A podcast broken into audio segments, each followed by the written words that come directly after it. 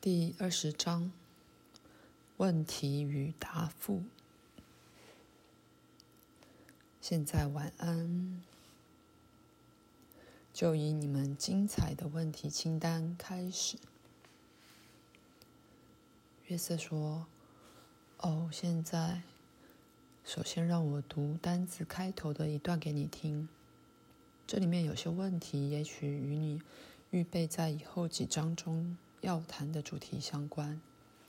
若是如此，请让我们知道，我们就把它跳过去，不在这章考虑。”赛斯说。一言为定。约瑟说：“好吧，这是第一个问题。你说过你会告诉我们有关第三位基督的事，还有我们需不需要对属于基督存有的其他两个人，基督自己与施洗约翰，知道的更多？”赛斯说：“现在暂不谈宗教的问题。”约瑟说：“那包不包括说法者的资料？我打算问几个关于说法者的问题。”赛斯说：“不，只是有关世界宗教的问题，及那些关于第三位基督和有关的问题。”约瑟说：“好吧。”第二个问题，真在听你说话时说有。成千上万的说法者的声明是正确的吗？或是扭曲了的？赛斯说，他没有被扭曲。说法者按照他们自己的个性而被赋予不同才华，有些比另一些能力要大得多，但他们全部都在内在资料的传播上扮演一角，因此。以你们的话来说，有些说法者会比另一些要有成就的多。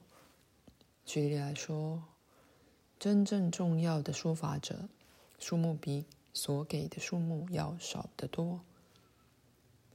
伟大的说法者还不到三十个。请等我们一会儿。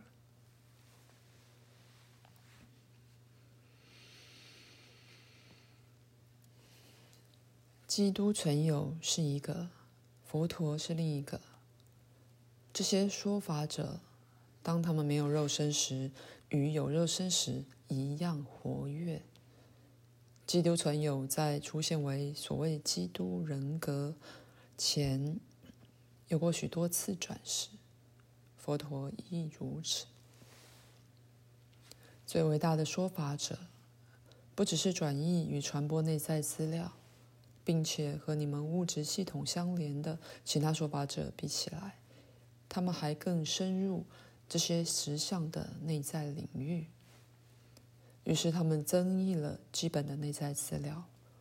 最伟大的说法者不需要大多数人所必须的密集训练，他们独特的特性组合使这成为不必要的。在另一个层次上。Emerson 也是个说法者。一个叫毛本都的人，也是说：“你要不要把它拼出来？”赛斯说：“M A U B U N D U。”在纪元前十四世纪的非洲，在所有各种的存在状态中。说法者比大多数人都更活跃得多，不论这些存在状态是物质或非物质的，醒或睡的，在两世之间或在实相的其他层面。就像某些肉体资料是由遗传因子的结构所传递，因此在这内在资料也是以密码方式保存于那个。说法者所居住的，不论哪种心理结构之内，但是远比其他人格要容易取得。不过，它常常需要触击才能释放出来。这种触击可以在醒时或梦境中发生，而他们的用处是打开知识的库藏，并使过去的训练可以被用上。我知道你有一个关于第一个说法者的问题。约瑟说：“是的，第四个问题，是否可以指出第一个说法者的名字或形容他？”较广义的说，并没有第一个说法者。想象你在同一刻身在十个地方，而你真的把你自己的一部分拍到这十个地方的每一处去。想象你可以把自己分身到那十个方向，而十个部分中的每一个都是有意识、警醒而有觉察的。你作为十个的你，在这十个地方的每一处都会觉察到你的存在。不可能问十个中哪个最先到，除了说那决定拜访十处的起始者开始了一切。说法者就是如此的。同样，他们也不是在他们可能出现的某时某地起始的。你还有其他说法者问题吗？约瑟说：“嗯，那带来第三个问题，即是你已开始谈到的说法者的资料的原始来源是什么？它由何处而来的？”赛斯说：“说法者资料的原始来源是每个人本自具足关于实相本质的内在知识。”说法者就是要保持这些资讯活在世间，要负责不让他人把它埋在内而阻塞了它，要把它这些法带到有意识自己的注意之下。换言之，他们说出内在的秘密。实际的说，如此书稍早提到过的，在有些文明里。他们扮演一个更为重要的角色。有时，他们是一直有意识的、自我中心的觉知到这些资讯，就是在那时，他被记住了。他们悟到，他在一个无意识层面是永远可以得到的。可是，他们利用记忆把资讯印在肉体的大脑上。无论如何，对他们而言，在内在与外在存在之间，一直都有很大的交互作用，就如今日也有的一样。在梦境所获得有意义资讯，在早晨被记住了。一个说法者在梦境帮另一个复习功课，另一方面。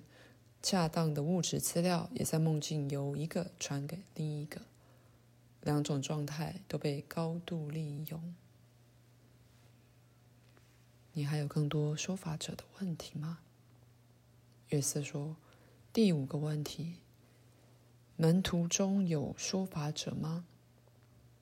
赛斯说：“我把这个保留给谈宗教的那一章，可以更简单的处理它。”约瑟说。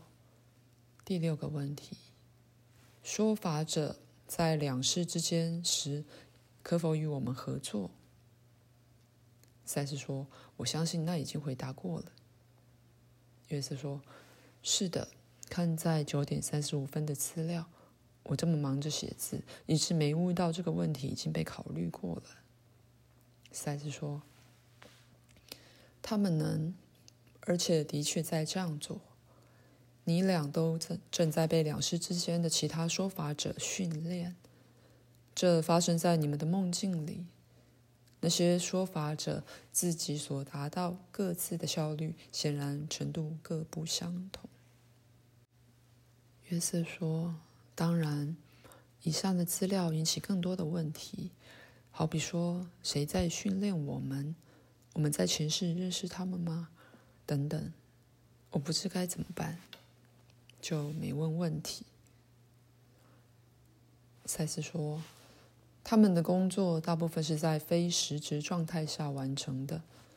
城市的生活有点像是很重要的实地考察旅行。”约瑟说：“第七个问题，你在这书中会谈到赛斯二吗？”赛斯说：“我的确会。我们现在暂且不谈那个。”约瑟说：“在此，赛斯与我有一个对话，我不必把它记下来。”赛斯说：“这章的目的是换换口味，不再长篇大论的口述。”他也是设计来叫读者想想他自己的问题。那么，我猜你也要等会儿再管第八个问题：你是否为赛斯二的灵媒？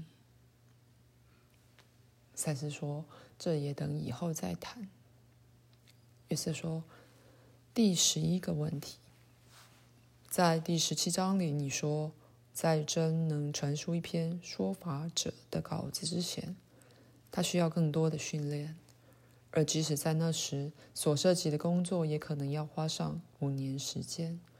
是哪一种训练？赛斯说：“我那时说的是指你会称之为一篇古老说法者稿件的东西，而我以为你指的是那个。”约瑟说：“是的。”赛斯说：“即使那原始的语言已经经过转译，鲁伯对他所用的字句还是有很多不熟悉的，甚至在基本观念上也有不同。欲维持翻译的纯粹，各种不同内在感知训练是必要的。这些语言有的是和图画而非文字打交道。”在有些资料里，那些象征符号有多重次元的意义。经过鲁伯来传递这种资讯，会是个极艰巨的任务，但是是可能的。常常文字是隐藏在图画之内，而图画又隐藏于文字之内。我们谈到稿子，但这些大半都没写下来。有一些是写下来了，但是在晚得多的时候，有部分存在地下和洞穴里，在澳洲、非洲的一些部分及比利牛斯山的一区。现在我建议你休息一会儿。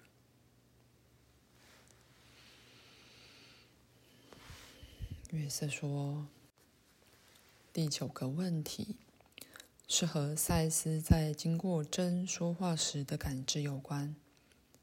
这是从一九七一年二月九日的 ESP 班得来的灵感。那一刻的摘录包括在第十九章的第五七五节里。同时，我想到另一个说法者的问题，我把它写了下来。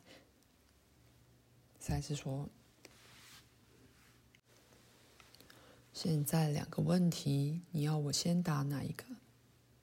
约瑟说：“我们就叫这个第十一 A。那么，你是否同意这些赛斯克是对真和我的说法者的训练，被提升到了一个有意识的层面？”赛斯说：“他的确是的。以你们的话来说，当一个人到了他最后一次的肉体生活时。”这内在资讯必须被有意识的认知，那么此人格的所有部分在他死时就熟知他内在资讯的。如此，则此人格不再会不管他愿不愿意，就被卷回另一次城市生活里去。不然的话，那种状况是很可能发生的。他自己那个有意识的肉身取向的部分变得熟悉了内在资讯。到某个程度，他有意识的感知到思想的实相是物质背后的创新者。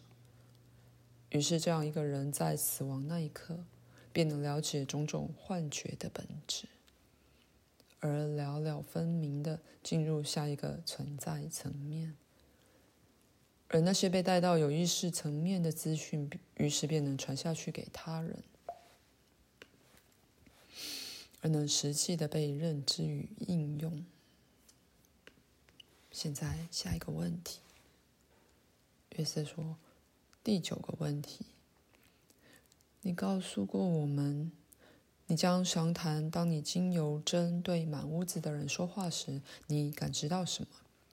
在那节 ESP 课里。”你说到你自己进入了一个出神状态，以及你为了要在我们的时空里对准我们所需要的努力。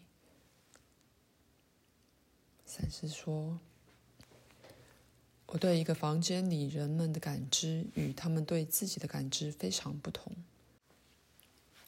我可以知觉他们的各种前世与来生的人格，却无法知觉他们的可能自己。”我看见他在转世时所采取的各种面貌，在你们来说，好像你在看一组迅速移动的画面，全都代表一个人的各种姿态。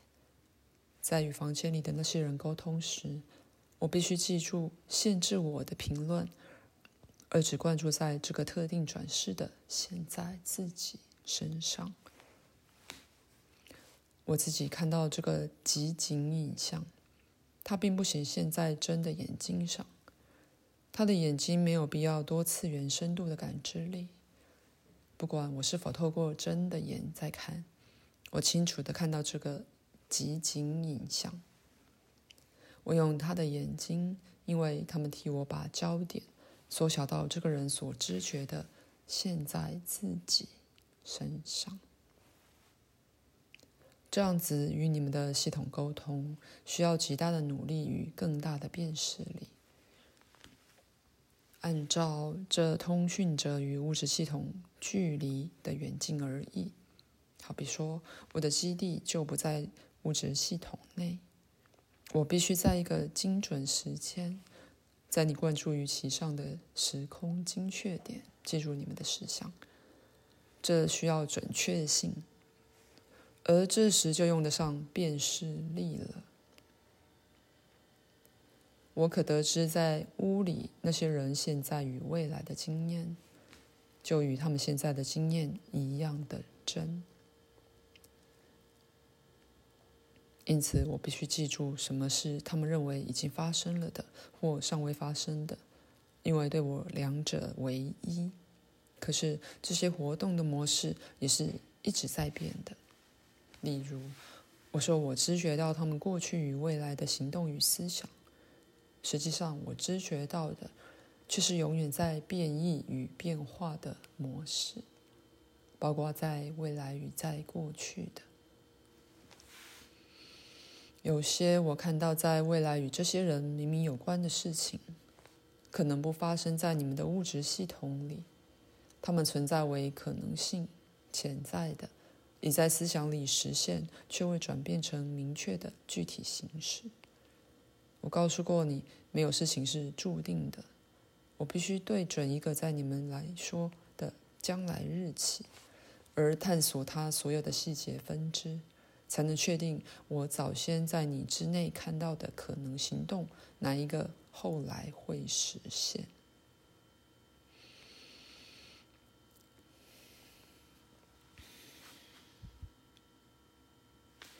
沟通方法可能有很大程度的不同。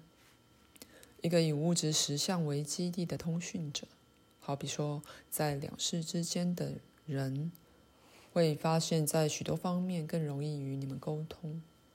不过，他能够给的资讯也会因他的经验而受到限制。无论如何，我的确有一个人间生活的记忆。在把你们的精神资料转移为物质形式时，这自动的对我有帮助。举例来说，此地利用鲁伯的感官也有很大的帮助。有时我看见这房间和这些人，就像他看见的一样，或不如说像他的感知机制所见的一样。在这种情形，我转译或读那个资料。而后，像你用一个电脑资料一样的利用它，那有没有回答你的问题？”约瑟说：“棒极了。”赛斯说：“你现在可以问下一个问题了。”约瑟说：“第十个问题，你会不会告诉我们在这些课开始之前，你接触真的一些方法？”赛斯说：“在较早的一章里，我已经提到了一些。作为真，他大半的训练在梦境里发生，他常在出体的情形里去上课。”最初是由各种不同的说法者来教导，所获的资讯常经由师而被带到有意识的层面。密集的训练让他向内对准焦点，一个外在环境逼他向内找寻答案，以及一个很强的宗教背景，在其内最初的成长得以发生，那就够了。月色注：在我大略查看下面第十二、十三、十四个三个问题时，停顿了很久。赛斯说：“如果这是转世的资料，现在先不谈。”约瑟说：“他是的。”我跳到第十九个，一个我几乎懒得写下的问题。当你不透过针说话时，你有兴趣感知我们的日常生活吗？它是否可能？赛斯说：“我并没养成观察你们的习惯，可是我们在我们的心理完形里是相连的，因此我对你那方任何强烈的感觉或任何一种强烈的反应都有所知。”这并不是说我必然觉察你生活中所有的事，或我总是把从你那儿收到的感觉分解成明确的细节。因此，我大体觉察你们的情形。如果任何事扰乱了鲁伯，他会自动地发给我关于他的讯息。在我提到过的限制内，我对你们生活中的未来世界是知道的。我对你整个灵魂的活力，比对你早餐吃了什么要关心多了。我想那该答复了你的问题。约瑟说：“好的，那很有意思。我不知是要求休息呢，或是结束此节。”赛斯说：“我大概要一起处理关于进化与片段体的问题。我建议他们等到下一次。”你可以结束此节或休息，随你的便。约瑟说：“那么，我猜我们还是结束了吧。”赛斯说：“今天问题很好，我就知道他们会不错的。”约瑟说：“我本来有点个担心。”赛斯说：“我希望你现在放心了。”约瑟说：“是的，我非常高兴。”赛斯说：“我最衷心的祝福，晚安。”